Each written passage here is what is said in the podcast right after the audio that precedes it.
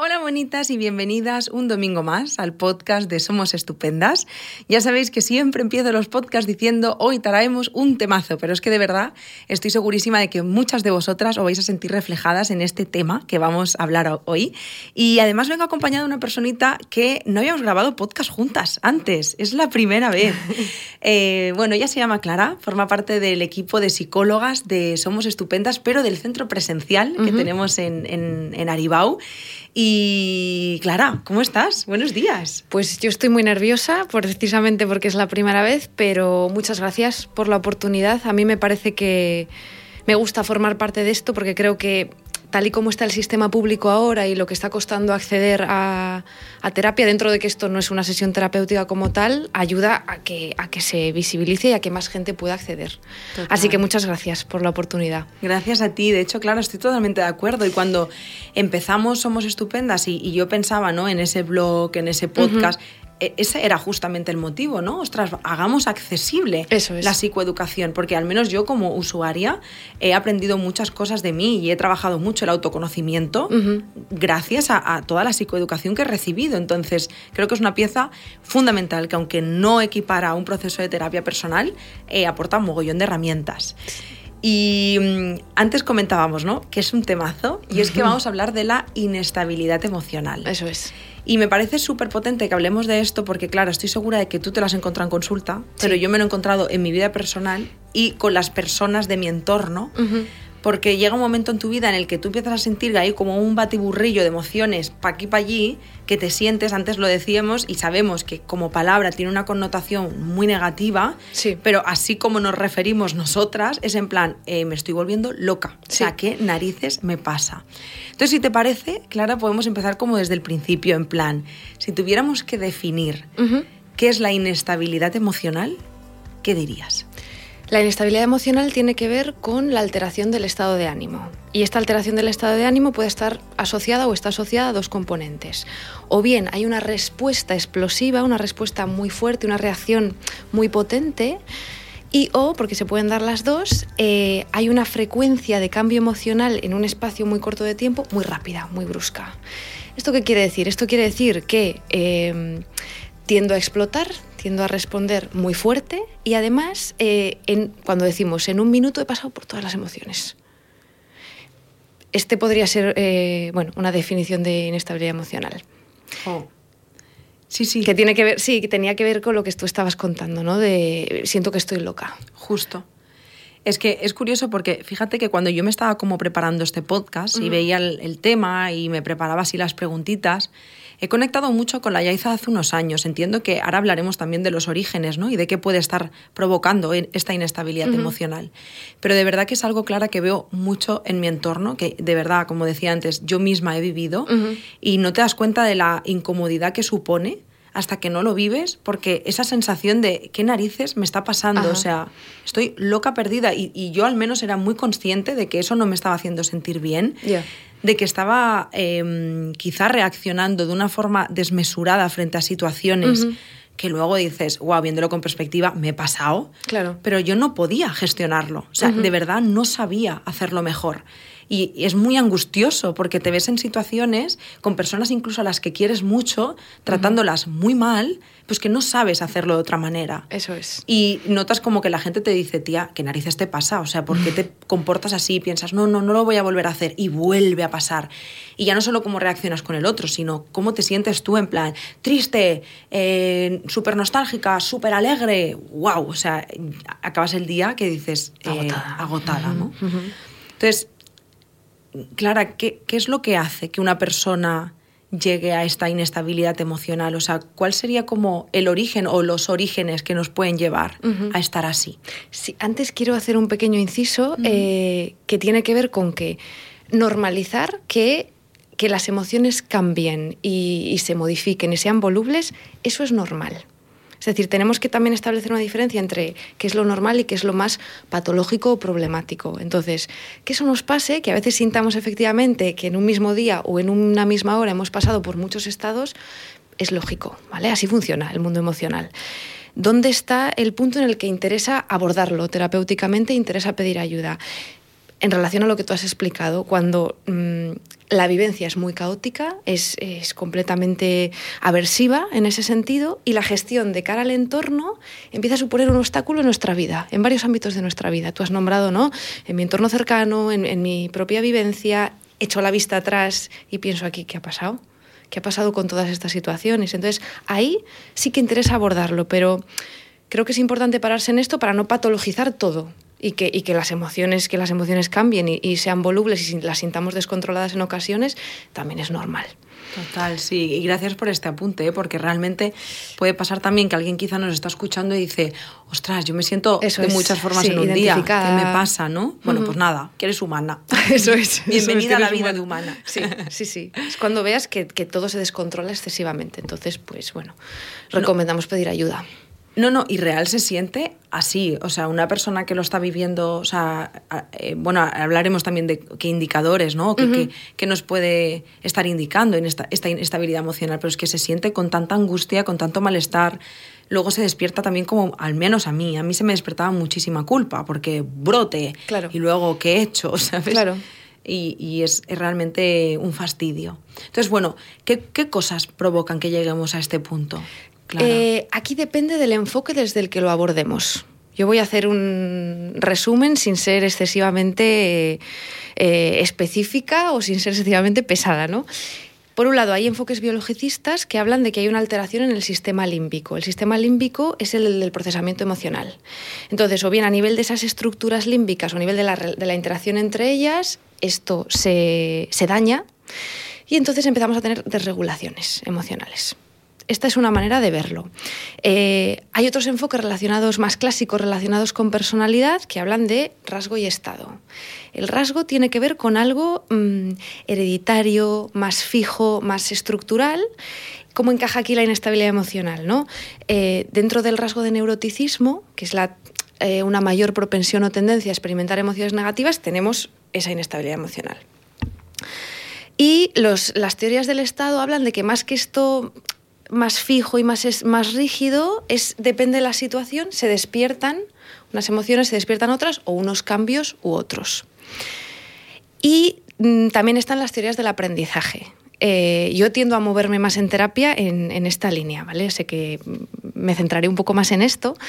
El aprendizaje tiene que ver con qué hemos aprendido a hacer con esas emociones, ¿no? ¿Qué hemos aprendido a hacer cuando viene esa vivencia y tiene que ver con nuestro entorno, hablo de entorno en general, porque hay gente que se ha criado con sus padres y hay gente que no.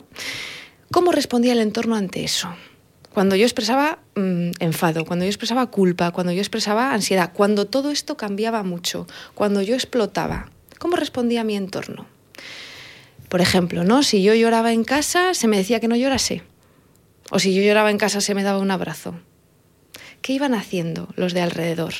Eh, o bien por experiencia directa, ¿qué hacían directamente conmigo? O yo que veía qué hacían entre ellos. Es decir, si yo veía, por ejemplo, que a mi hermana, cuando, cuando se ponía a llorar, la mandaban a su cuarto, el mensaje que yo voy recibiendo es, esto de llorar aquí no. Esto aquí no. Esto fuera. Entonces, yo aprendo por observación que a lo mejor no me conviene esto de ponerme a llorar aquí delante de todos. Y esto se va conformando a lo largo de patrones y del tiempo. ¿eh? No, ahora cuento una situación en concreto, pero tenemos que entender que es una cosa que se va repitiendo. Y eh, en función de mi ambiente, si más bien valida, acepta, acompaña, se acerca, o es un ambiente que castiga, que enjuicia, que critica, pues yo aprenderé a hacer unas gestiones u otras. Wow, pues estamos fastidiados. No, no, real, Clara, estamos fastidiados porque basándonos desde, la, desde esta parte ¿no? del aprendizaje, ¿cuántas criaturas están en entornos favorecedores en cuanto a la emoción claro. se refiere? Porque yo no sé la media española o del mundo, uh -huh. pero desde luego que la gestión emocional, la inteligencia emocional o la gestión de las emociones no es algo que se nos dé especialmente bien. Sí, no es primordial, ¿no? Digamos, en, en la educación. Sí, esto es. Eh, puede ser descorazonador, pero también es motivante en el sentido de que el aprendizaje permite esa volubilidad, permite cambio, es la plasticidad ¿no? de la que se habla. Entonces, vale, las cosas a lo mejor has aprendido a hacerlas de una manera, pero tenemos posibilidad de cambio ahí. Eso genera más flexibilidad y, claro, más esperanza a nivel de, tratamiento y de trabajo. Total, reaprendernos. Claro, eso es. Vamos a aprender otras cosas con esto que, ahora parece que no te sirve del todo. Hmm. Esto en la edad adulta, bueno, entiendo también desde la infancia, si es algo, un patrón que, que, aprendemos desde bien chiquitas, ¿no? Pero ¿qué repercusión tiene? O sea, ¿de qué forma nos puede afectar vivir en esta inestabilidad emocional. Porque entiendo que milagro la persona que un día se da cuenta y dice voy a pedir ayuda. Pero la persona que hmm. está eternamente, ¿no? De por vida en esta... En esta vorágine, En esta vorágine emocional. Pues bueno, yo ahora lo voy a explicar de manera muy didáctica, centrándome como en puntos, pero lo cierto es que luego todo esto interacciona y, y está relacionado, ¿no? Por un lado, lo has apuntado tú al principio, en la, primera repercusión tiene que ver con la vivencia caótica de la persona es completamente eh, desestabilizadora, completamente mm, eh, abrumadora y aversiva. ¿no? Entonces las personas eh, intentamos hacer algo para quitarnos eso, ¿no? para quitarnos ese malestar. Y tienden a ser, con el tiempo podemos ver, intentos fallidos. ¿Por qué fallidos? Porque como el objetivo está en quitarse eso y no se acaba de ir, no se acaba de ir. Eh, ¿Eso en qué, en qué deriva? En muchísima frustración, muchísima impotencia, eh, muchísima desesperanza. Eso a nivel interno, ¿no? personal, individual de la persona que, está en eso. El entorno, que también lo has nombrado. Claro, el entorno eh, puede tener diversas respuestas ante esto, ¿no? Las que una de ellas tiene que ver con pérdida de credibilidad en la persona. ¿Cómo puede ser esto de que cada dos por tres te esté cambiando? Ahora estás feliz, ahora estás triste, ahora estás contenta, ahora, me gritas, luego no me gritas. Mm, no me fío, no te creo. Esa puede ser una de las respuestas. ¿Qué puede ocurrir también? Eh, a raíz de esto, de que esto se va repitiendo y de cómo la persona vive esto y luego gestiona, se genera un hartazgo en el entorno, también se cansa de esto. Y esto puede llevar a un abandono no me interesa porque es que de verdad ya no sé qué hacer contigo. Me aparto. Puede ocurrir otra cosa también. Podemos tener luego eh, acercamientos paternalistas o infantilizadores. Por ejemplo, hay pobre, pobre, pobrecita o pobrecito, que claro, como es así, pues es que no, no sabe cómo hacer, ya lo hago yo. Ya te lo gestiono yo desde querer ayudar, pero desde un querer ayudar que por un lado genera eh, una pérdida de responsabilidad del propio sufrimiento, de qué voy a hacer yo con esto, y, una pérdida de autonomía. Si me lo van a hacer siempre. estoy generalizando, ¿no? Estoy yéndome siempre a patrones. Con lo cual, el entorno puede o bien acercarse o bien alejarse, siendo que acercarse no tiene por qué ser lo terapéutico. ¿eh? Vuelvo al ejemplo este más paternalista. Pero claro que tiene un efecto, y un efecto muy potente en los de alrededor. Wow. Es que ahora incluso viéndolo con perspectiva, o sea, me doy cuenta real de lo, de lo mucho que afecta. Yo he vivido el, el, el primero, el segundo caso y, y, quizá el que peor llevaba era ese momento, o sea, es que o sea, no solo lo que tú piensas de ti misma, que es ultra doloroso, lo que el otro piensa también de ti, especialmente con las relaciones de pareja, ¿no? Que, que, joder, quieres mucho a esa persona, te quieres vincular como venga, esta vez lo voy a hacer bien, ¿sabes? Y la persona te dice, mira, estás loca, en plan, es que no te aguanto más. Claro. No te aguanto más, es que no sé qué más hacer. Claro.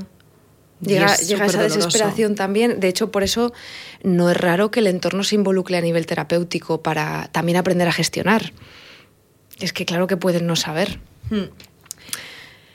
Y Clara, cuando nos encontramos en una situación así, que ya hemos visto que es un fastidio, o sea, que es muy angustioso para ti, para el entorno, las personas que lo viven, ¿con qué herramientas contamos? O sea, ¿cómo podemos no dejar de ser inestables emocionalmente, pero abordar esto. ¿Cómo podemos abordarlo? Puedo continuar, tengo algunas opciones más, ¿vale? Con la, con la pregunta anterior. Em, también afecta la toma de decisiones. Es decir, si el mundo emocional se liga eh, con cómo tomo decisiones yo y este mundo emocional del que estamos hablando es tremendamente caótico y cambiante, cuando echo la vista atrás hay, muchísimo, hay muchas historias de arrepentimiento y de culpa, porque ¿qué, ¿qué he decidido hacer yo aquí? ¿Qué decisiones he tomado yo con parejas, con trabajo, con familia? Es decir, este ámbito también está afectado. Eh, otro ámbito tiene que ver con la identidad. La identidad, eh, si yo me creo que soy mis emociones, yo soy ese descontrol, yo soy ese caos, eh, quién soy, porque esto es cambiante. Esto también genera muchas, muchas dificultades a la hora de presentarnos.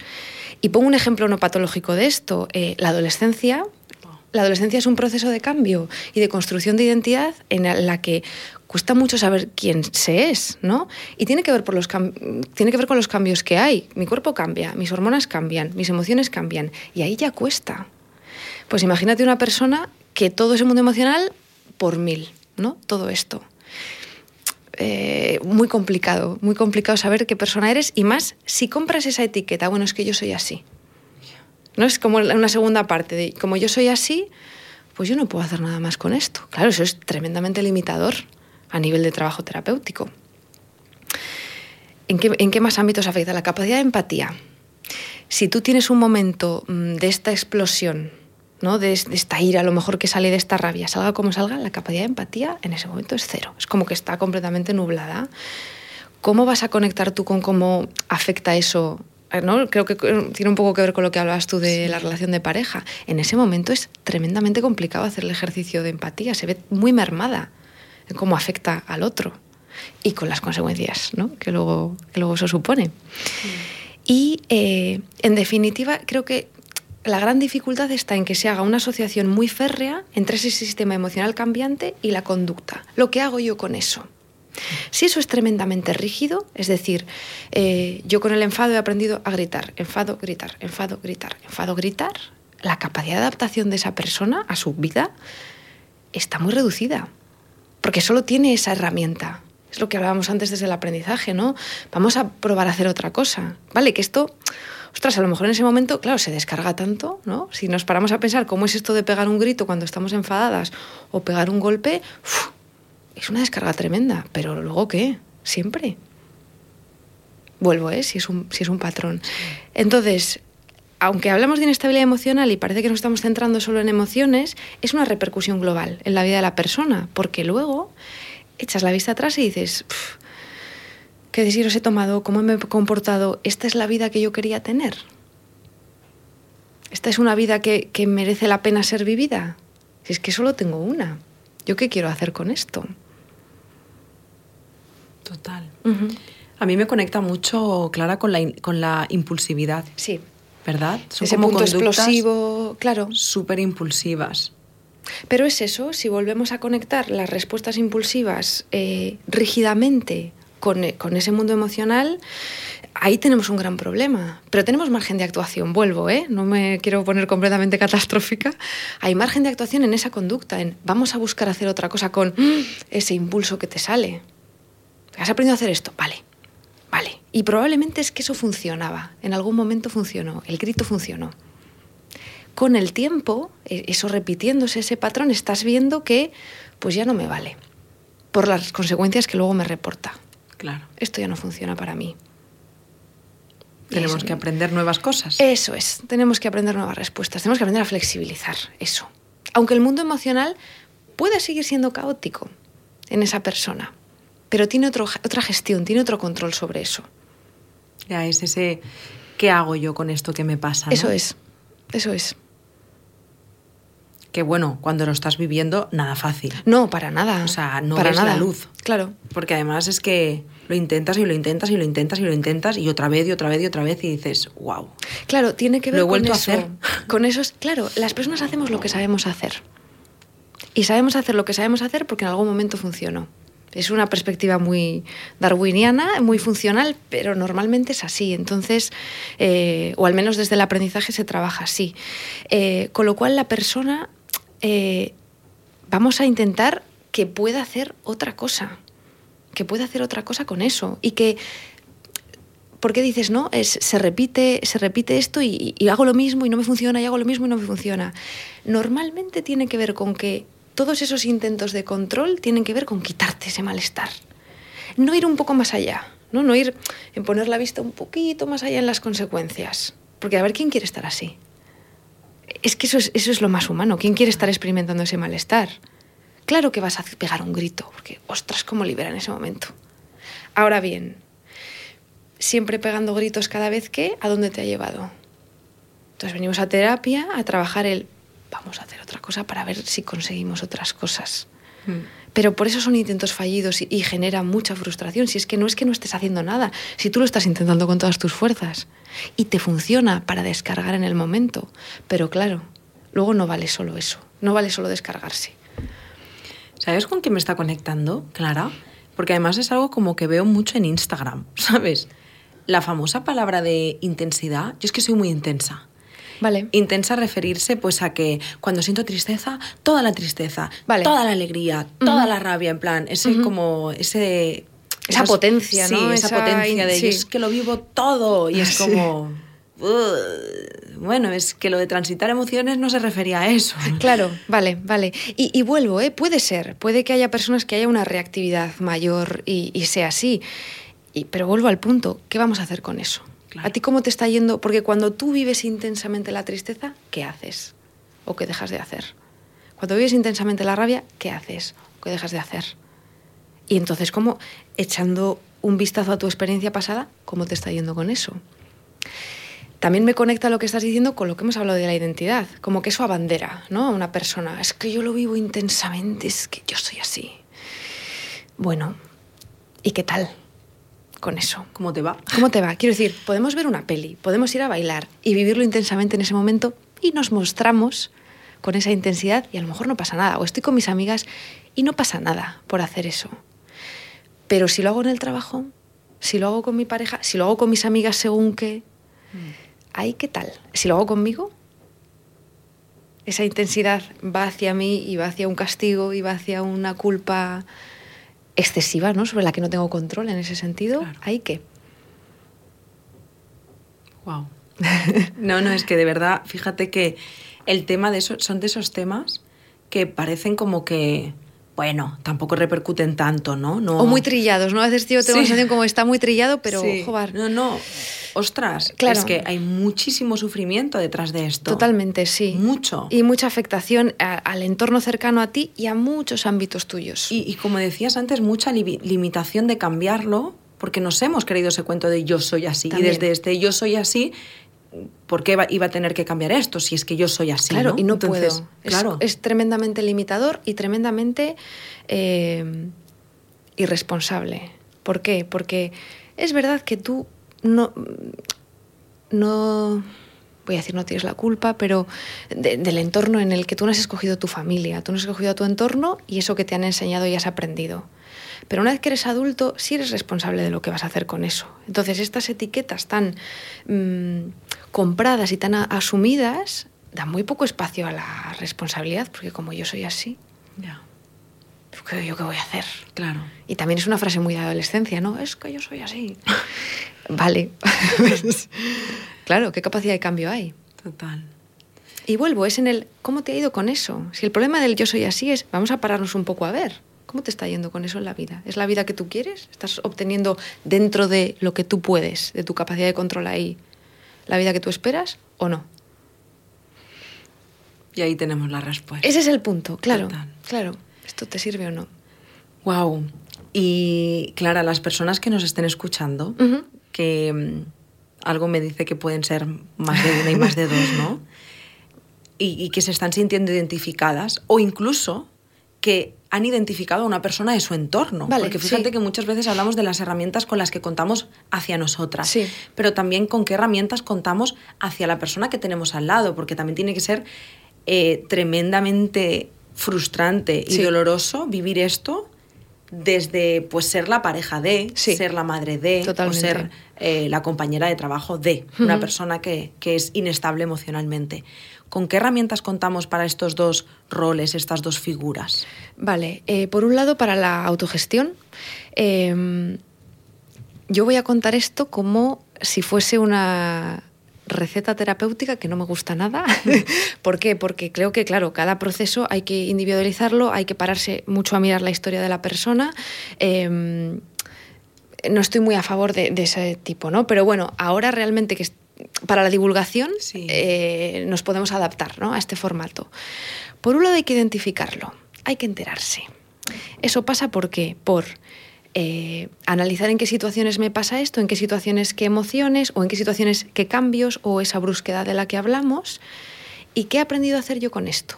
Y ponerle nombre. ¿Cómo me muevo yo con la tristeza? ¿Cómo me muevo yo, me muevo yo con la crítica? ¿Cómo me muevo yo con la, perdón, con la hostilidad o con el enfado, con las emociones negativas? ¿Cómo me muevo es qué he aprendido a hacer yo? Y que tiene que ver con lo que decíamos antes. Normalmente eso en el momento me sirve para sacar ese malestar y calmarme un poco, pero luego qué? Esto es muy desagradable, porque yo estoy sugiriendo pararte a notar y a mirar eso que no te gusta. Pero hay que pasar por aquí, hay que tener conciencia de, si no es imposible trabajar esto. Con lo cual ese es un primer paso, hay que identificar, hay que pararse y hay que ver eso desagradable. Comprarnos un diario emocional. Hay que empezar a, sí, a observarse. Claro, ¿Qué tiene ahí la terapia? Que tú lo haces con otra persona, tú no estás sola en esa situación. Pero bueno, este es un primer paso. Em, una vez que lo hemos identificado, que tenemos claro ¿no? qué situaciones nos activan, qué pasa y qué hacemos con eso, eh, pasamos a un proceso de, fusión. ¿Esto qué tiene que ver? Claro, hablo aquí de cómo lo trabajo yo en terapia, ¿eh? no digo que sea la única forma ni la mejor.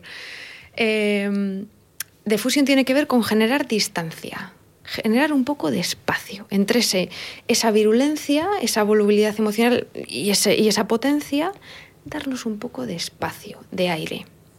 Porque si no hay aire, volvemos a lo de antes, a se liga con esa impulsividad, con esa brusquedad y es muy difícil poder hacer otra cosa. Es como, vamos a poner la pausa aquí. Ahora que ya lo tenemos fichado, mm.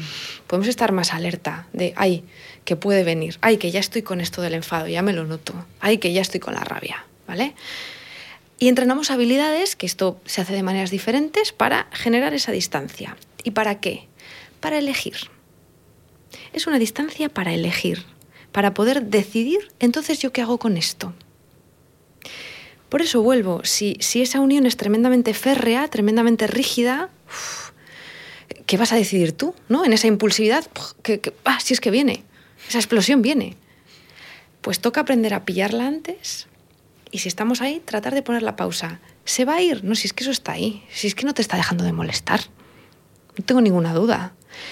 Pero date un poco de espacio para decidir, ya que te has visto más veces ahí, ¿qué vamos a hacer ahora con esto? Por poner un ejemplo, si yo he aprendido que Mm, no lo sé, por ejemplo, con, fumar o con, con, la comida, ¿no? La comida es un tremendo reforzador, ya natural de por sí. Entonces yo he aprendido que cuando estoy ansiosa y estoy nerviosa, estoy con, estas, con estos cambios emocionales, esta inestabilidad, pues ¿cómo? Claro, si es que en el momento en el que estoy comiendo, me calmo un poco. Eso se, se calma un poco. Uno, porque la, la comida es reforzador natural de por sí, y dos, porque si estoy en eso, no estoy en eso otro, no estoy en esa inestabilidad. Y esto empieza a hacerse una y otra vez, una y otra vez, una y otra vez, de manera férrea, rígida. Vamos a pararnos ahí a que cuando tú notes esa inestabilidad está ahí, nótala, para y vamos a decidir hacer otra cosa que no sea comer. Por las consecuencias que vienen después. ¿no? De, pues a lo mejor el malestar digestivo, la culpa, eh, la salud física y mental. Hmm. Pero toca pasar por esto. Y toca entrenar respuestas nuevas. Vamos a aprender a hacer otra cosa. Encontrarlas y, decir, vale, ¿dónde, qué, puedo encontrar? Pues hoy pruebo a lo mejor ir a dar un paseo, pues esto no me funciona, voy a probar a hacer deporte, esto tampoco me funciona, voy a escribir, esto sí me funciona, e ir viendo. ¿no? E incluso tener varias opciones, porque tampoco hay una... Eh, quiero que se entienda como, ¡buah! He encontrado mi respuesta y es esto, que va. no son mates, ¿no? No es, no es tan sencillo ni tan lineal, pero que esta persona tenga varias opciones ahí y normalmente que esa conducta que realice le aporte más riqueza a su vida, así dicho. Si, por ejemplo, para ti es importante hacer deporte o dar un paseo porque te conecta con la naturaleza, que eso es importante, te conecta con la salud a otro nivel, vamos a desarrollar conductas de algo que quieres cultivar en tu vida. ¿Qué puede ser eso?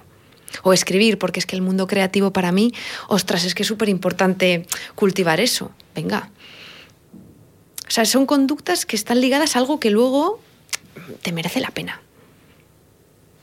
Total.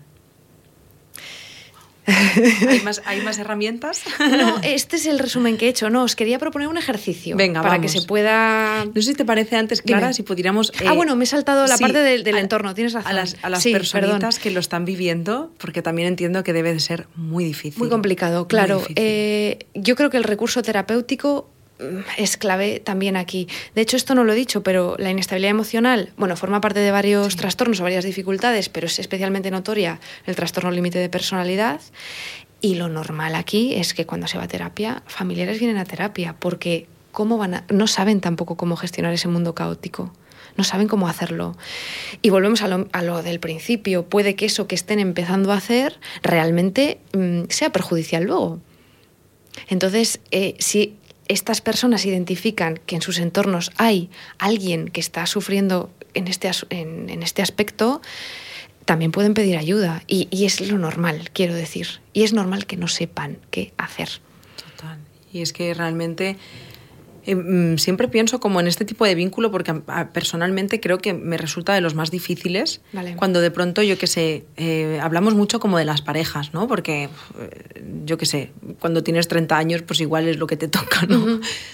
Pero imagínate que cuando es tu madre, por ejemplo, la persona que es inestable emocionalmente, ¿sabes? Alguien a quien no, le puedes mandar a la mierda, ¿sabes? Sí, sí. Es en plan, no te aguanto más y convives con esa persona y aguantas constantemente esos cambios. O sea, tiene que ser súper, súper duro. Bueno, y te diría, no puedes o sí, porque esos casos se encuentran. De, claro, de, padres o madres. Es, es un diagnóstico más de mujeres, pero bueno, habría que entrar en por qué eso es así, ¿no? Sí, de hecho tenemos ahí el podcast eh, Malestares de Género. Vale, sí, en esta, en esta línea iba yo. Habría que. Ahora, no, no, voy a entrar en eso, pero bueno, dejo ahí.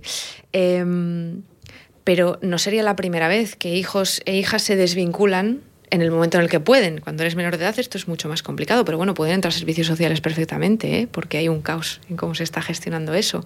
Entonces, eh, sí, sí puede darse que, que decidan cortar con la familia. Y viene mucha gente a terapia con familias así, ¿eh? Ya, sí, sí. Pasa que es, infinitas veces más difícil romper ese vínculo. Es más complicado, sí, es más complicado. Siempre es la familia es lo primero, la familia es lo más importante. Entonces, claro, de repente dices, ah, que tengo que dejar de hablar a mi madre. Claro, ¿sabes? Sí, sí. Wow, wow. Claro, y bueno, vuelvo, ¿no? Eh, eh, en estas. Eh, líneas generales en las que estamos hablando. Hay que ver cada caso y hay que, y hay que evaluar, pero a veces, siendo mayores de edad, es a ver qué contacto si, si esa persona adulta, esa madre o ese padre, ese hermano mayor, hermano mayor, no busca ayuda, decide que no va a trabajarse eso, vale, pues si no quieres cortar del todo, vamos a trabajar en qué relación vas a querer tener con. Pero a lo mejor tampoco tiene que ser completamente estrecha solo porque sea un familiar tuyo. Es que a ver qué está pasando ahí. Total. Oye, pues vayamos al ejercicio. Vale. Me tienes intrigada. Vale, es un ejercicio nada, muy sencillo y yo invito a quien quiera participar en él que lo pueda hacer. La tarea consiste en aguantar la respiración el máximo tiempo posible. Vale. Tienes que esforzarte mucho en aguantar la respiración, todo lo que puedas. ¿Respiramos antes? Yo tengo que ir hablando, ah, entonces yo ahora esto no lo voy a hacer. Eh, pero eso, quien quiera participar, sí, podéis coger aire y empezar. Todo lo que puedas, ¿vale? Aquellos que lo estáis intentando, quiero que conectéis ahora con la experiencia interna que estáis notando, que estáis sintiendo, qué pensamientos se os pasan por la cabeza.